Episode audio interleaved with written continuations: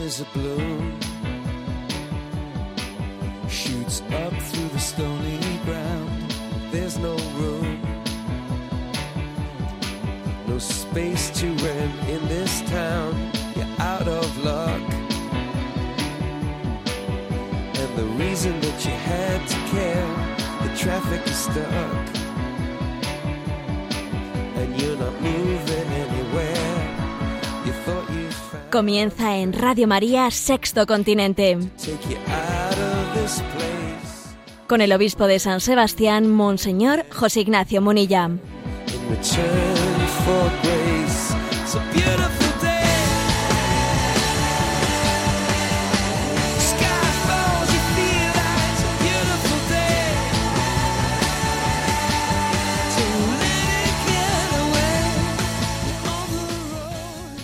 Un cordial saludo a todos los oyentes de Radio María. Un día más, con la gracia del Señor, nos disponemos a realizar este programa llamado Sexto Continente que lunes y viernes de 8 a 9 de la mañana realizamos aquí en Radio María. ¿Qué palabra quiero comentar en esta entradilla? Pues bueno, ayer a la tarde enviaba un mensaje a las redes sociales que mostraba la imagen de ese Moisés, de la primera lectura que se proclamaba en la liturgia de ayer. Ese Moisés que se descalza ante esa zarza ardiente y que se acerca a contemplar ese admirable misterio de una zarza que arde sin consumirse. Es, un, es una imagen que bien nos evoca la adoración de, de Dios. Y el texto es el siguiente.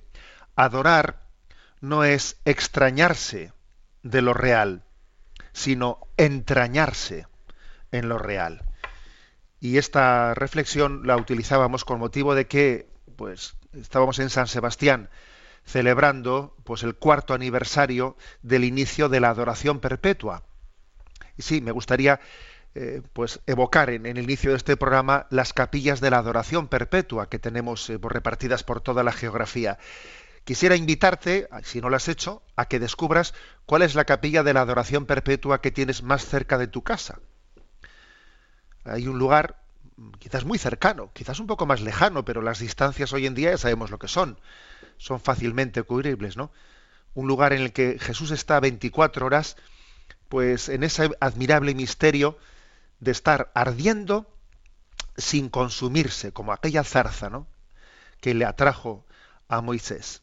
Jesús arde en el amor de Dios, su corazón es ardiente y al mismo tiempo es paciente, no nos destruye, no destruye esa zarza al mismo tiempo que la quema. Pues os invito ¿no? a que nos, nos acerquemos a esas capillas de la adoración perpetua. Os invito a reflexionar en este mensaje enviado a las redes ayer. Adorar no es extrañarse de lo real, sino entrañarse en lo real. Cuando hacemos adoración no, no, nos estamos escapando de la realidad, no, más bien estamos descubriendo la realidad desde los ojos de Jesucristo. Porque quien mira a la Eucaristía se eucaristiza, sus ojos se eucaristizan, eh, termina por ver la realidad con los ojos de Jesús. Pues bien, este es el saludo de entrada en este programa de Sexto Continente, que sabéis que realizamos eh, pues eh, en una cuenta, también en interacción con los oyentes, a través de una cuenta de Twitter, arroba obispo Munilla, a través de un muro de Facebook que lleva mi nombre personal, José Ignacio Munilla, y a través de una cuenta de correo electrónico, sextocontinente, arroba radiomaria.es, en la que los oyentes podéis, con toda libertad, y tenemos una audiencia muy activa, ¿eh? pues presentar vuestras preguntas, sugerencias, aportaciones, todas ellas son bien recibidas en ese correo. Bueno, ¿qué primer tema he elegido para nuestro programa de hoy? Pues voy a hablar de algo de lo que se suele hablar bastante poco. Es más, algo que es un tema de esos tabús del que fácilmente nos escapamos. Voy a hablar de la muerte. De la muerte, pero además desde una perspectiva evangelizadora. Sí, sí, porque también la muerte es una gran oportunidad de evangelizar. ¿Y a cuenta de qué se nos ha ocurrido, se me ha ocurrido este tema? Bueno, pues a, propósito de que en este mes de febrero, que está ya a punto de terminar, pues ha tenido lugar la muerte de un magistrado del Tribunal Supremo de Estados Unidos, Antonin Gregory Scalia, era un católico pues un, ferviente católico, uno de esos católicos presentes en la vida pública que ha sido muy coherente en sus planteamientos, ¿no? Luego hablaré de él, ¿eh? pero digamos que pues su muerte ha sido una gran oportunidad porque él tiene un hijo sacerdote, creo que tiene nueve hijos, uno de ellos sacerdote, y claro, pues el funeral de este hombre, que era uno de los miembros del Tribunal Supremo, había sido elegido por Ronald Reagan, miembro del tribunal, y su, y su posición en el tribunal había sido muy coherente con los eh, principios pues del humanismo cristiano y eso pues le había hecho una figura muy destacada etcétera. Bueno su, su funeral pues ha tenido una resonancia bastante grande no eh, pues a nivel a nivel de Estados Unidos por supuesto siendo retransmitido por muchas cadenas televisivas y a nivel mundial. Y es que resulta que el, la homilía de su hijo la homilía de su hijo en el fallecimiento de su padre se ha convertido en las redes sociales a través de internet pues en un auténtico pues digamos en una, en una noticia viral es una una homilía que se ha difundido muchísimo ¿no? y que ha, sido, a su puesto nos ha, nos ha hecho abrir los ojos sobre hasta qué punto el momento de nuestra muerte puede llegar a ser un momento de, de evangelización. Bueno, voy a entro en el tema y dejo para un poco más tarde el comentar esta figura concreta de este miembro del Tribunal Supremo fallecido. Pero ahora me quiero centrar en, lo que es la muerte bajo una perspectiva, bajo la perspectiva de que también es un momento de gloria la muerte. Es un momento en el que, por una parte, eh, es el momento de la oscuridad, parece que es el momento del príncipe de las tinieblas que, que acaba con nuestra vida, que nos quiere robar la vida, pero el autor de la vida es Dios y a Dios nadie le roba la vida y, por eso el momento de la muerte es también un momento de gloria. De hecho, si os fijáis en el Evangelio de San Juan, que también es el Evangelio de la gloria, se habla del momento de la muerte de Jesús como el momento de su glorificación. O sea, no solo se habla de la resurrección como el momento en el que Jesús será glorificado, también en el Evangelio de San Juan se habla de la muerte como de glorificación. Por ejemplo, en Juan 12, 23 dice, ha llegado la hora de que sea glorificado el Hijo del Hombre. En verdad os digo, si el grano de trigo no cae y muere, no da fruto. Un poco más tarde, el momento de la traición de Judas, cuando Judas traiciona a Jesús, dice el Señor, ahora ha sido glorificado el Hijo del Hombre. Y Dios ha sido glorificado en él. ¿eh? El momento de la muerte los cristianos tenemos que entenderlo también como un momento cumbre en nuestra vida, del cual no debemos de huir. Creo que lo propio de un cristiano es vivir también sabiendo que, se acerca nuestra hora, la hora de entregar nuestra vida al Padre, y no vivir de espaldas a ella, no vivir como si esa hora no existiese, ¿no? Hoy en día lo que está, digamos, lo que nuestra cultura nos ofrece es escaparnos ¿no? de, esa hora, que sea una muerte en la que nadie se dé cuenta de nada, ¿no? Lo que hoy en día se lleva es la sedación irreversible y no ya como una necesidad, una necesidad meramente, como una necesidad verdaderamente médica terapéutica, ¿no? Pues para poder aliviar unos dolores, sino la sedación irreversible como vamos a, a no a no afrontar este momento, vamos a huir de él. ¿no? Creo que para un cristiano el momento de la muerte es también un momento de, dar un gran testimonio, el testimonio de que la fe y la confianza es capaz de superar el miedo. Hay un miedo natural a la muerte, que es lógico. ¿eh? Pero nuestra confianza en Dios nos, puede llevar a, afrontarlo sin miedo, sin mirar para otro lado incluso sabiendo que es el momento de dar un supremo testimonio. ¿Mm? Dar un supremo testimonio. Sin duda, ¿eh? cuando uno, uno, dice, ¿yo qué pinto en esta vida? Si, ¿Cuántas veces no? Esto suelen decirlo las personas ya mayores que tienen la sensación de que ya en la vida hicieron lo que tenían que hacer, que ya están estorbando, ahora qué, qué pinto yo aquí, a ver si el Señor se acuerda y me lleva. Bueno, que sepan, que sepan todos, que sepamos todos, que tenemos una gran oportunidad de testimoniar cuando ya parecía que uno, pues su, capacidad de, influir, ¿eh? de influir en la vida, en su familia, que ya había terminado esa capacidad de influencia, ¿no?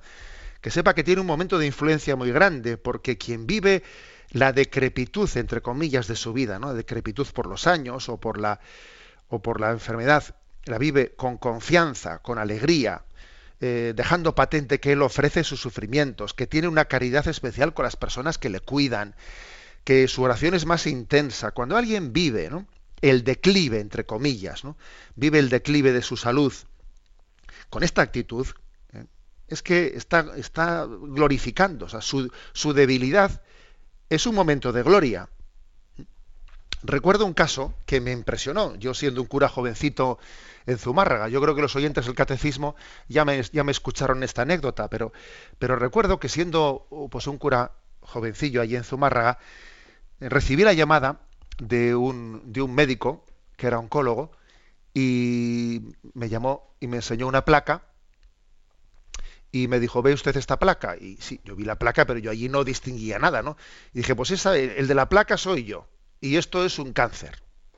Y y el, lo que este paciente va a durar, su vida más o menos le quedan tres meses. Quiere decir que yo más o menos en tres meses estaré, estaré muerto, me dijo. Y me dijo, ¿estaría usted dispuesto a acompañarme estos tres meses? Me dejó impactado, como os podéis imaginar, ¿no? Yo obviamente pues, pues, pues le, le ofrecí mi, mi, compañía, que para mí fue un gran testimonio, ¿no? De cómo un católico era capaz de, de vivir esos, ese tiempo de su vida preparándose para un encuentro definitivo. Y claro, su familia eh, se enteró, obviamente él comunicó a su familia, eh, y ese, esos momentos de su vida fueron unos momentos en los que él tuvo una capacidad de, de testimoniar su fe como posiblemente no la había tenido hasta entonces. ¿no? Fue una, oportunidad de oro, de, de, de un testimonio que incluso, fijaros un detalle, recuerdo que él preparó una carta para cada uno de sus hijos, en la que quería transmitirles ¿no? una especie de como testamento, testamento espiritual, un testamento espiritual dirigido a cada uno de los hijos. Él conocía bien los problemas de cada uno, quiso dirigirles una carta a cada uno y me entregó a mí, me entregó a mí esas cartas para que yo el día del funeral se las entregase a cada uno personalmente en nombre de su padre. Es más, os voy a decir que también me entregó una carta para el obispo. ¿eh? Me dijo, y Claro, yo entonces no era obispo, obviamente, ¿no? Pero me dijo, también por favor entregue esta carta al señor obispo. Y, y veía que, que, él había recibido una luz muy especial de que el momento de su, de su muerte fuese un momento de, de testimonianza, de, testimonio su, supremo. Pues bien, eh, yo creo que este es el, eh, este es el testimonio. Cuando San Pablo dice allí en la segunda carta a Timoteo, he corrido bien mi vida, he completado mi carrera. Cuando, San Pablo hace una lectura de decir, lo he dado todo, mm, y, este última, y esta última página de mi vida, ¿no? La quiero, la quiero dar consciente, libremente, mirando a los ojos a este momento cumbre de mi vida, eso es un gran testimoniazo. Y el testimonio no solo es de la persona que se afronta a su última hora, sino también el testimonio de la familia cristiana que asiste a la despedida con dolor, obviamente, de un ser querido, pero que lo hace con la satisfacción de haber completado el itinerario. ¿no? La, familia se siente orgullosa de que su ser querido se haya despedido diciendo, confío en Dios y he, recorrido mi camino, he llegado a la meta. Se siente, se siente orgullosa de ello. Incluso también os voy a decir que, que en, en la experiencia de la vida sacerdotal, en alguna ocasión, eh, alguno de los eh, alguno de estos cristianos que ha vivido de esta manera, ¿no? Los últimos años y momentos de su vida, recuerdo que hasta en alguna ocasión me ha entregado, ¿no? Alguna, haberme entregado una carta para ser leída en su funeral por él mismo, preparando él su propio funeral, ¿no? Es curioso, ¿eh? no nos damos cuenta de, de que a veces nos, quejamos de que igual no hemos conseguido transmitir los valores cristianos a nuestra familia como hubiésemos querido transmitirlos, nos sentimos frustrados, el demonio nos puede nos puede tentar de, cierta frustración, desesperación, porque he fracasado en eh, lo que para mí era más, mm, era más sagrado, que era querer entregar la fe a mis hijos, no han cogido el testigo de la fe, me siento ahí un poco desesperado, fracasado. Mira, eh, ojo con dejarnos arrastrar por esos sentimientos, porque todavía el momento cumbre, el momento cumbre, la mejor de las lecciones, la mejor de, las catequesis, la mayor oportunidad de transmitir la fe todavía está por llegar. Y esa, ¿eh? en vez de estar un poco maldiciendo y en vez de estar quejándonos y lamentándonos de no haber eh, triunfado, no haber acertado en la transmisión de la fe, preparémonos para, para poder transmitirla en el momento clave de nuestra vida que es el momento en el que le entregamos. Y nuestros familiares ven y son testigos. Y no se les va a olvidar nunca, ¿no? La fe y la confianza con la que hemos entregado la vida, la, capacidad de, de vivir ese momento con confianza y abandono. También mm, me dirijo a los sacerdotes, ¿no? Que seamos todos conscientes de qué papel tan importante, qué instrumento clave de evangelización para nosotros y para las comunidades parroquiales es el acompañamiento en la enfermedad, en la muerte y la celebración del funeral. Es que hoy en día no tenemos, no, no tenemos otro momento más eficaz, más incisivo para proclamar el Evangelio, para proclamar el querigma, que este que el de, el de, entrar en la vida de las familias para poder acompañar a un difunto, que celebrar bien su funeral, que acompañar a la familia en los días posteriores al funeral. Si nosotros, mm, si los pastoralistas no diseñasen un tipo de iniciativa pues destinada a ver pues, de qué manera llegamos a los alejados, no, no acertarían con ningún tipo de fórmula pastoral tan eficaz como la que de facto tenemos en esa oportunidad del acompañamiento. ¿no? Qué importante es cuidar nuestras, nuestras homilías, cuidar la celebración de los funerales, el acompañamiento a los hogares, a los hogares, la visita a los enfermos.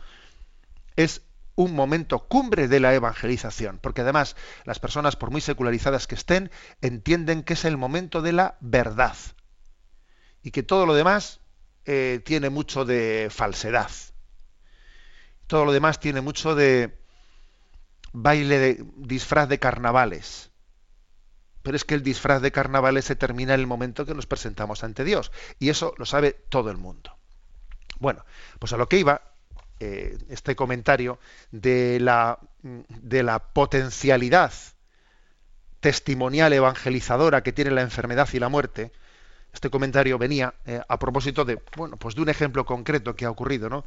Ahí en Estados Unidos, por ese fallecimiento del miembro del Tribunal Supremo de Estados Unidos, por este hombre que, que ha fallecido pues ya con sus 70 años cumplidos, 70 y alguno, y que bueno, pues él había sido pues un católico practicante, coherente con sus decisiones, él formaba parte de los magistrados que habían luchado contra la introducción del aborto, del matrimonio homosexual en Estados Unidos, que había denunciado una especie de golpe de Estado judicial cuando el Tribunal de Estados eh, Supremo de Estados Unidos obligó a todos los estados federales ¿no? a la aprobación del matrimonio homosexual sin que, sin que los eh, digamos los ciudadanos de cada estado tuviesen como se, como se tenía hasta ahora ¿no? el poder de decidir por votos por votaciones democráticamente eh, esa decisión si no se imponía desde el Tribunal Supremo a todos los estados pues tanto el aborto como como el matrimonio homosexual, él habló de un golpe de Estado judicial y, él era partidario de la interpretación de la Constitución desde su espíritu fundacional y no desde su reinterpretación actual desde la, desde la ideología actual. ¿no?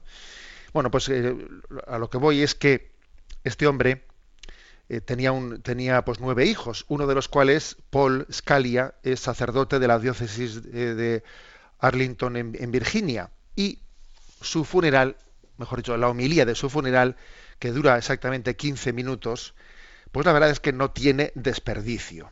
Muchísimas millones de personas estaban viendo los funerales en directo cuando su hijo comenzó diciendo lo siguiente, ¿no?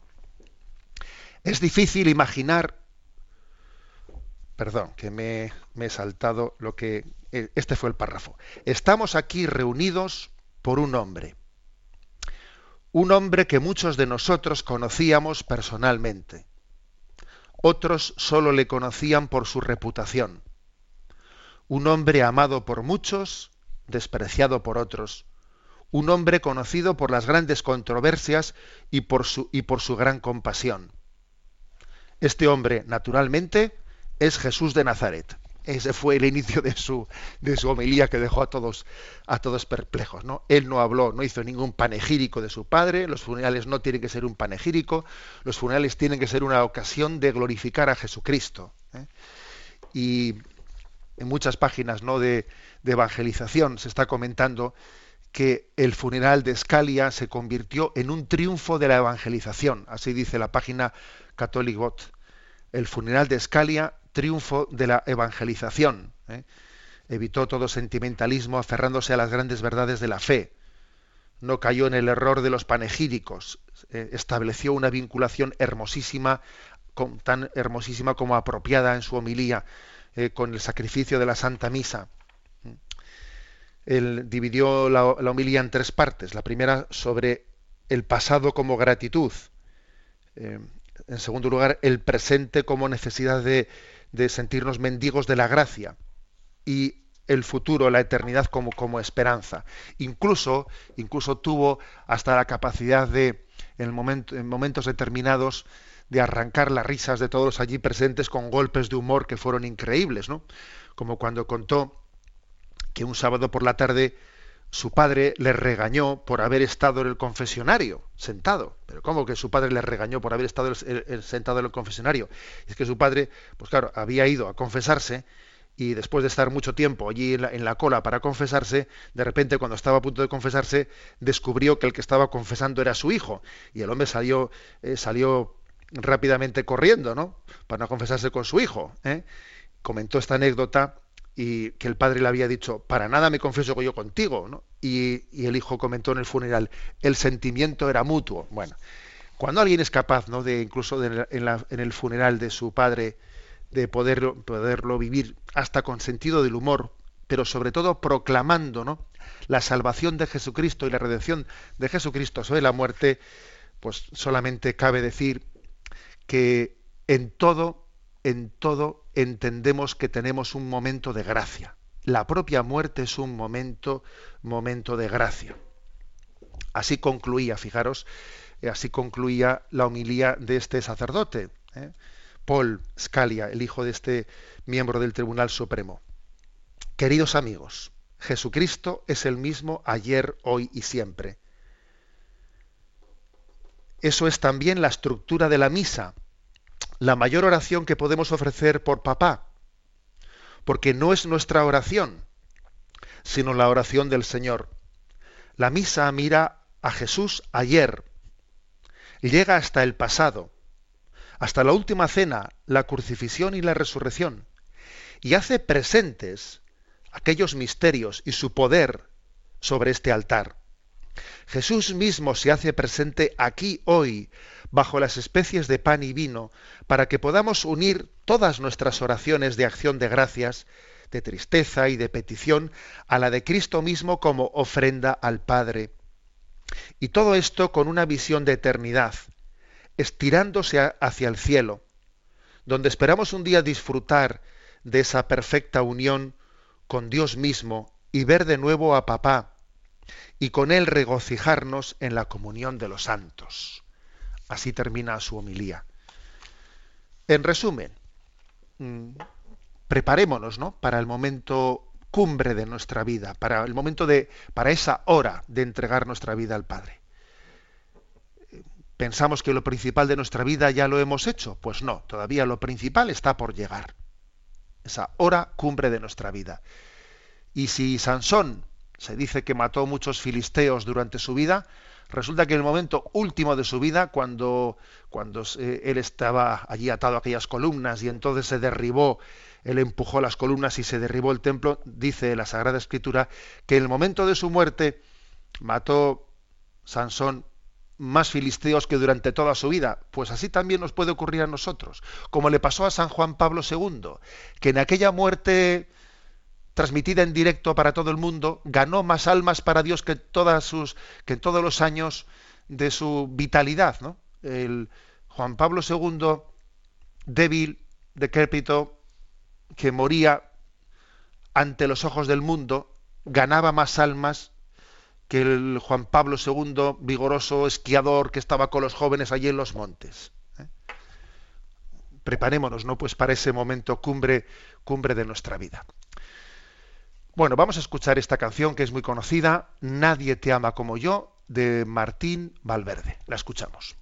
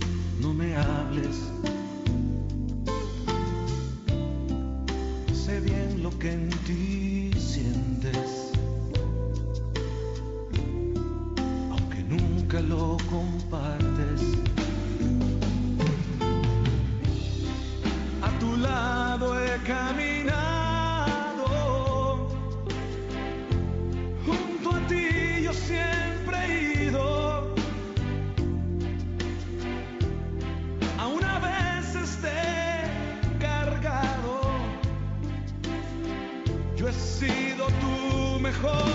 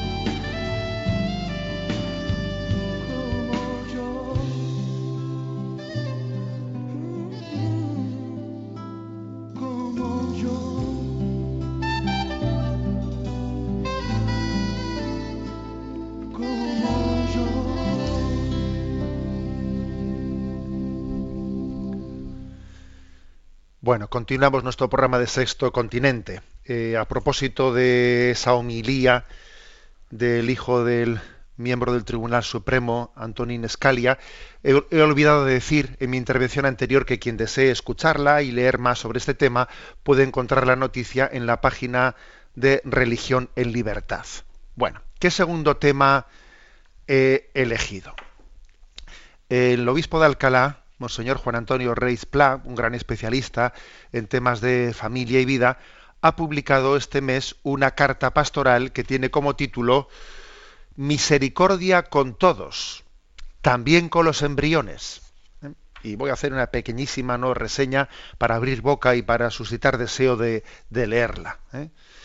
Él quiere recordarnos que los embriones son los primeros peregrinos que llaman a nuestra puerta. Estamos en el año del jubileo de la misericordia, estamos hablando de las obras de misericordia espirituales y corporales, y entre estas últimas, entre las obras de misericordia corporales, hay una que dice hospedar al peregrino. Bueno, pues eh, obviamente hospedar al peregrino se refiere a los refugiados, a los inmigrantes.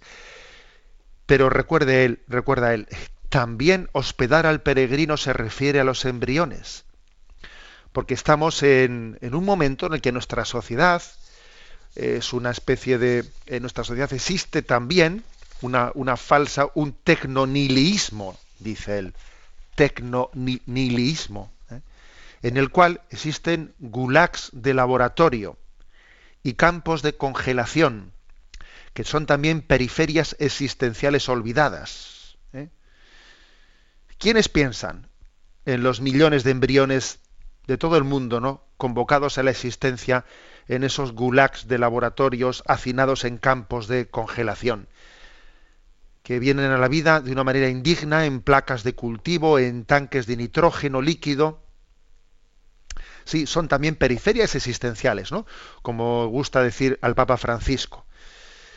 Eh, hay un mensaje del año 2013 eh, del Santo Padre al cardenal Kurt Koch con motivo de la Asamblea General del Consejo Ecuménico de las Iglesias, en el que dice el Papa eh, lo siguiente, en la fidelidad al Evangelio y en respuesta a las necesidades urgentes del presente, estamos llamados a ir al encuentro de aquellos que están en las periferias existenciales de nuestras sociedades y a mostrar especial solidaridad con nuestros hermanos y hermanas más vulnerables. Y dice, los pobres, los discapacitados, los nasciturus y los enfermos, los inmigrantes y los refugiados, los ancianos y los jóvenes sin trabajo. Sí, el nasciturus, el embrión, también ¿eh? está dentro de esos que necesitan ser hospedados, hospedar al peregrino. También los embriones, el ser humano en su etapa embrional, merece misericordia. Son los peregrinos más indefensos, los más indefensos. Aquí es aplicable, ¿no? Esa obra de misericordia. Dar posada no es otra que el vientre de la madre, darle posada. Es un nuevo Lázaro que mendiga la puerta del rico Epulón, ofuscado por su poder y su riqueza. Eh, en el mensaje que el Papa Francisco nos ha, nos ha brindado en esta cuaresma 2016, nos habla de la gran tentación de seréis como dioses en Génesis 3.5, ¿no? es, la, raíz de todo pecado, el pretender ser como Dios, ¿no? Y esa gran tentación en el siglo XX tuvo unas manifestaciones terribles en los totalitarismos del siglo XX. Pero actualmente esa tentación del seréis como dioses tiene también otras versiones, otras adaptaciones, ¿no? En las actuales estructuras, estructuras de pecado. Por eso el Papa dice en ese mensaje cuaresmal que Lázaro es la figura de Cristo, que en los pobres mendiga nuestra conversión. Lázaro es la posibilidad de conversión que Dios nos ofrece y que quizá nos, no vemos. Los embriones abandonados a su suerte son figura de Cristo que nos invita a la conversión. Por eso la respuesta no puede ser otra que respeto, amor, misericordia y verdad. Esta es la clave. Respeto, amor, misericordia y verdad. Y en la historia de la humanidad, en la historia de la humanidad, hay que decir que esa manipulación del ser humano, pues ha tenido lugar en distintos contextos. ¿eh? Ha habido experimentos ilícitos, experimentos ilícitos, ¿no? que en nombre de la ciencia se han realizado con seres humanos. Pues, por ejemplo, los experimentos que se hicieron con afroamericanos, experimentando allá por el año 1932, tomándolos como cobayas a muchos de ellos, ¿no? y en, el propio Estados Unidos. Los experimentos realizados con judíos y con otros no arios, hasta el año 1945 en la Alemania nazi. Los experimentos con chinos y otros no japoneses realizados por el imperio japonés hasta 1945. Los experimentos con guatemaltecos, experimentos con sífilis, a los que se les introducía la sífilis, por parte de Estados Unidos, realizados en Guatemala entre el año 1946 y 1948. Sí, eso también ocurrió. Se tomó a una parte de la población de Guatemala para, experimentar en ella la sífilis. Experimentos con niños con capacidad, con discapacidad cognitiva, perdón. Experimento consistente en la infección de niños allá entre los años 1956 hasta el 70 que se realizaron en Nueva York, ¿eh? inculcando ¿eh? distintos virus a esos niños para ver qué efectos les producía. Experimentos con ancianos, inyectándoles células cancerosas. También esto ocurrió en Estados Unidos, en Nueva York, en torno al año 1963. Han ocurrido en la historia de la humanidad muchas barbaridades en las que se ha utilizado el ser humano para experimentar, para experimentar. Y todos estos casos, lo que ocurrió con los afroamericanos, con los judíos, que, sí, con los chinos, por los japoneses, los guatemaltecos, los, los ancianos, etc. Todos estos casos han tenido una aparente justificación. ¿Y sabéis cuál ha sido la justificación? La justificación ha sido doble. Siempre, ¿eh? es decir, han sido casos históricamente muy diversos, todos los que he expuesto, están recogidos en esta carta pastoral de Monseñor eh, Juan Antonio Reitz, pero todos estos casos a la hora de justificarse alegan dos argumentos que son los mismos. El primero, pues hombre, que las víctimas elegidas son siempre consideradas por la cultura dominante pues como menos valiosas, menos humanas, infrahumanas o incluso no humanas. Por lo que en todos esos casos, o las víctimas no tienen capacidad legal para defenderse, o les resulta muy difícil poder hacerlo en su condición vulnerable, ¿no? Es decir, los experimentos ilícitos, ilícitos, inmorales, no se hacen nunca con personas poderosas. Eso no ocurre. Las víctimas son siempre los más débiles. Son siempre los más débiles. Es como, es como si la dignidad humana dependiese de tu fortaleza. Es como si la dignidad humana dependiese de este cuánto vale. ¿Es más valioso? ¿Es menos valioso? ¿Es, humano? ¿Es infrahumano? Por lo tanto, esa suele ser la primera justificación para poder proceder. O sea, la debilidad de, de la víctima. ¿Mm? En el caso de los embriones, ¿qué os voy a decir? Debilidad máxima. Y la segunda justificación para llevar adelante estos experimentos es, pues, la aplicación practicista de que el fin justifica los medios. Entonces, para poder proceder, uno se, se está justificando en que la finalidad, el objetivo es noble, ¿eh? es el progreso científico, es el desarrollo, es el avance, es la, posibilidad de curación de enfermedades, es salvar a alguien, ¿eh? es bueno, salvar a alguien, ¿no? Bueno, aunque tenga el pequeño inconveniente moral, entre comillas, y, lo digo irónicamente, el pequeño inconveniente moral de que haya que atentar contra un, ser humano para, para, que, pues para hacer ese supuesto bien.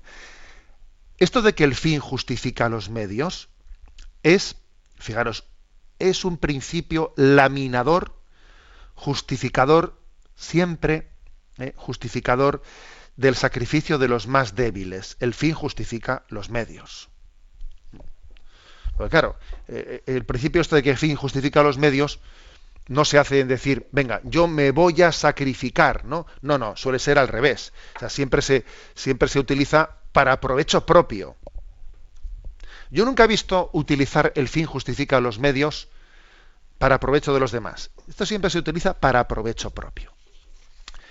Bueno, pues por lo tanto, no es una esta carta pastoral eh, es una denuncia a que también hoy en día existe esa tentación de caer, de caer en, esa, eh, en ese seréis como dioses. Existe un ataque planificado, científica y sistemáticamente planificado contra el orden de la creación, contra el orden de la creación y de la, y de la redención. Y fue el Papa Benedicto XVI quien dijo que el libro de la, de la naturaleza es uno e indivisible. Es frase de nuestro Papa emérito el libro de la naturaleza es uno e indivisible. Como también el Papa Francisco habla en la encíclica Laudato Si de que la ecología o es integral, o es integral, o no es ecología, es ideología. ¿eh? Bueno, pues existe hoy en día una gran, eh, digamos, un gran antidios, ¿no? Un falso dios, que es el del transhumanismo el del posthumanismo y el del tecnonihilismo. ¿Qué es esto del posthumanismo? ¿Qué es esto? Bueno, pues hay que decir que después de esas fases previas de la deconstrucción de la familia, del matrimonio y del sujeto humano, de la ideología de género, pues en este momento el objetivo de, de ese poder de ese, falsos poderes es el transhumanismo, es decir, el producir a medio plazo un nuevo ser posthumano, mejorándolo genéticamente, incorporándole tecnología. El dominio de los poderosos sobre los débiles pasa por el tecnonilismo como una herramienta ideológica global. Sí, el tecnonilismo es el deseo al margen de Dios de inmortalidad, de superación de las barreras espaciotemporales, ¿no? propias de nuestra naturaleza. Es el no aceptar nuestra creaturalidad. En el fondo el tecnonilismo es, hijo de la dictadura del relativismo, eh, queriendo manipular la, la naturaleza a conveniencia. Bueno, pues sirva estas, eh, estas reflexiones para abrir boca y para invitaros a leer la carta pastoral de Monseñor Juan Antonio Reis titulada Misericordia con todos, también con los, con los embriones. Tenemos otro momento de descanso musical. Vamos ahora a poner esta canción, mm, La niña de tus ojos, de Jesús Adrián Romero, eh, que es un cantante Mm, protestante, si no me equivoco. Escuchamos, La niña de tus ojos. Bendito.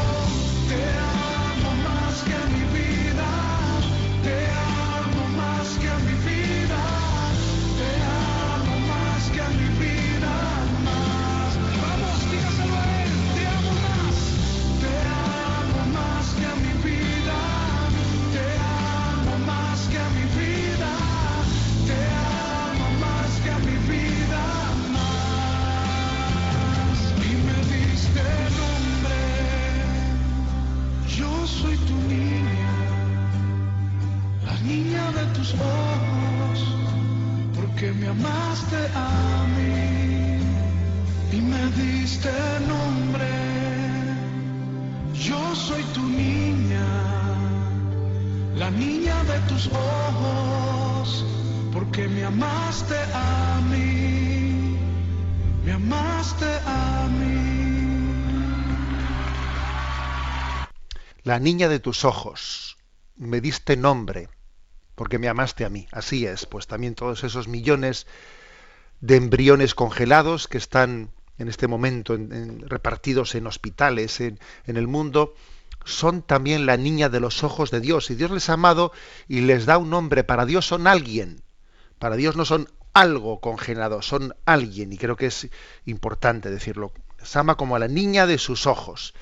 Y formarán parte de, de esa gran asamblea de la Jerusalén celestial en el cielo. Todos esos seres humanos congelados y que finalmente obviamente pues serán destruidos, ¿no? Formarán parte de esa asamblea en la Jerusalén celestial y serán nuestros hermanos. Y aunque para nosotros sean anónimos, no son anónimos para Dios, los conoce personalmente a cada uno de ellos. Bueno, la última parte de nuestro programa pues suele ser eh, respondiendo a las preguntas que han llegado de los oyentes a la cuenta de correo electrónico arroba, perdón, sextocontinente arroba radiomaria.es. Y a Mónica, que la tenemos hoy en la emisora de Madrid, le vamos a pedir que nos vaya presentando las preguntas seleccionadas. Buenos días, Mónica. Muy buenos días, monseñor. Adelante. Pues comenzamos con Tomasa de Oviedo, que comparte. Soy una gran devota de San José y me duele que su figura pase tan desapercibida en la vida de la Iglesia. ¿No es acaso contradictorio que San José sea patrono de la Iglesia por ser el custodio de la familia santa y sin embargo hablemos tan poco de él? Bueno, pues la verdad es que lo que dice Tomasa suele ser frecuente escucharlo, ¿no? Las, eh, yo creo que tenemos todos conciencia de ello, que de San José hablamos poco, que pasa desapercibido. Yo cuando estuve en una visita que realicé hace unos años a México para dar unos ejercicios espirituales y vi la devoción que existía a San José en México, me llamó especialmente la atención esto, y entonces caí en cuenta de, nuestro, de nuestra carencia tan grande. Dije, fíjate aquí qué devoción hay en San- a San José. Bueno, esto por una- o sea, es cierto, ¿eh? es cierto. También creo que hay una, hay una potencialidad que debemos de sacar de, este estilo de San José tan discreto, porque es cierto que aunque la razón de lo que dice Tomasa pues sea, sea igual nuestra falta de devoción, es verdad que también San José, él por su forma de ser, es especialmente discreto. ¿eh? Su presencia en los evangelios es discretísima, etcétera. Entonces yo creo que habiendo sido él alguien tan importante, eh, el custodio de la Sagrada Familia y tener este estilo tan discreto, también debemos de sacar de él pues una gran pedagogía, extraer una gran pedagogía. Vivimos en un tiempo de narcisismo, de narcisismo, en el que el egocentrismo pues reina entre nosotros, y si por algo se caracteriza el narcisismo, es porque nos gusta gustar. ¿eh? Al narcisista le gusta gustar. ¿eh? Entonces, como decía Churchill en sus tiempos, el error de nuestra época consiste en que no queremos ser útiles, sino más bien queremos ser importantes. Y aquí lo importante no es ser famoso, sino que es ser servicial. ¿Eh? Eh, repito esto, ¿eh? lo importante es que nosotros seamos útiles, serviciales, no importantes, no famosos. Y creo que para esto, pues, la figura de San José es verdaderamente sanadora. ¿eh? sanadora. Frente al narcisismo, frente a ese a quien gustar, gustar, ¿eh? pues uno sabe que nuestra vida está escondida con Cristo en Dios. Como dice San Pablo en su carta a los colosenses, nuestra vida está escondida con Cristo en Dios. San José está escondido en Dios. Y desde ahí es efectivo, eficaz. ¿eh? Bueno, digo esto como reflexión sin quitarle la razón a Tomasa de que teníamos que tener más devoción a, San José, pero también creo que de su discreción debemos también de sacar ¿no? pues, lecciones. Adelante con la siguiente pregunta seleccionada. Juan y Elena preguntan. El otro día fuimos a misa a una iglesia que no solemos ir. A la hora de la comunión, para sorpresa nuestra, el sacerdote dejó las especies, el vino y el pan encima del altar, y como si de un buffet se tratara, la gente cogía la sagrada forma y la mojaba en el vino. ¿Es correcta esta forma de distribuir la comunión? Bueno, pues también esta consulta recuerdo que en alguna ocasión también nos ha llegado, ¿eh? hace bastante tiempo. La respuesta es clara, no, no es correcta esa forma de distribuir la comunión. ¿eh? Porque primero, porque la Iglesia tiene sus, eh, sus normas litúrgicas y las normas litúrgicas también nos recuerdan que la liturgia no es nuestra, no es nuestra, que celebramos el misterio de Jesucristo y que la Iglesia custodia la liturgia porque en la liturgia se custodia la fe. Por lo tanto, cambiar la liturgia a nuestro capricho es algo que no está permitido porque es que eso toca a la fe. ¿eh? Entre comillas, manipular la liturgia también es manipular la fe. ¿Eh? creo que en la celebración de la liturgia hay también un principio de humildad. Yo no invento la liturgia, yo celebro la liturgia.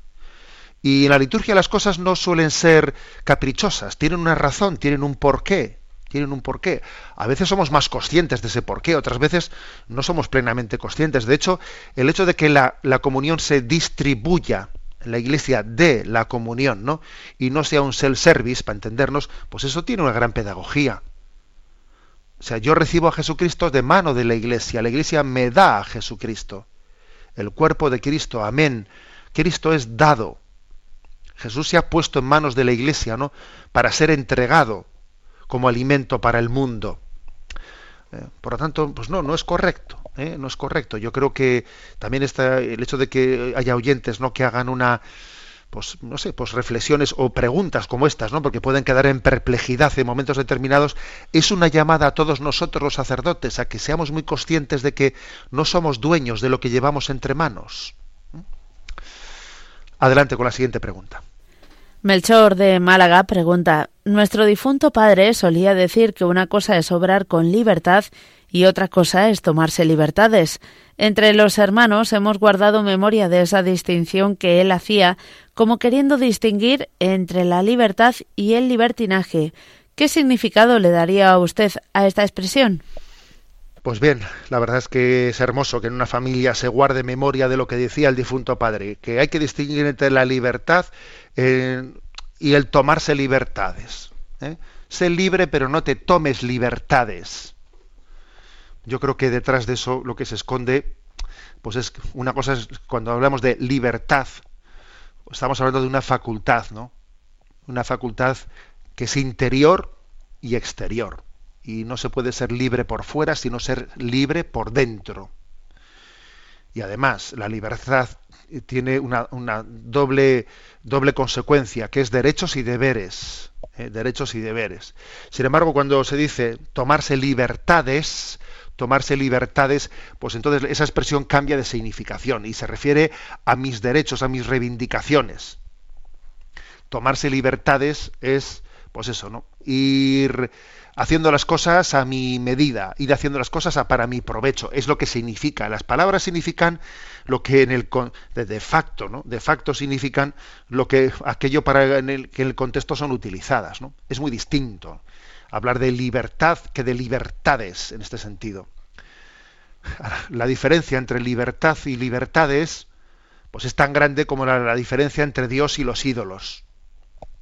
Tú fíjate si hay diferencia entre Dios y los ídolos, ¿no? Bueno, pues esa es la diferencia entre libertad y libertades, utilizada de esa manera, ¿no?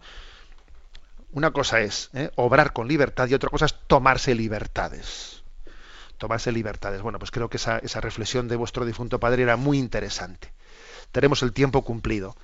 La bendición de Dios Todopoderoso, Padre, Hijo y Espíritu Santo, descienda sobre vosotros Alabado sea Jesucristo.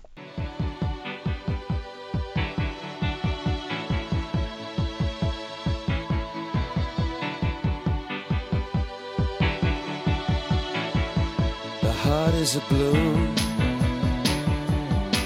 shoots up through the stony ground. There's no room, no space to rent in this town. You're out of luck, and the reason that you had to care, the traffic is stuck, and you're not moving.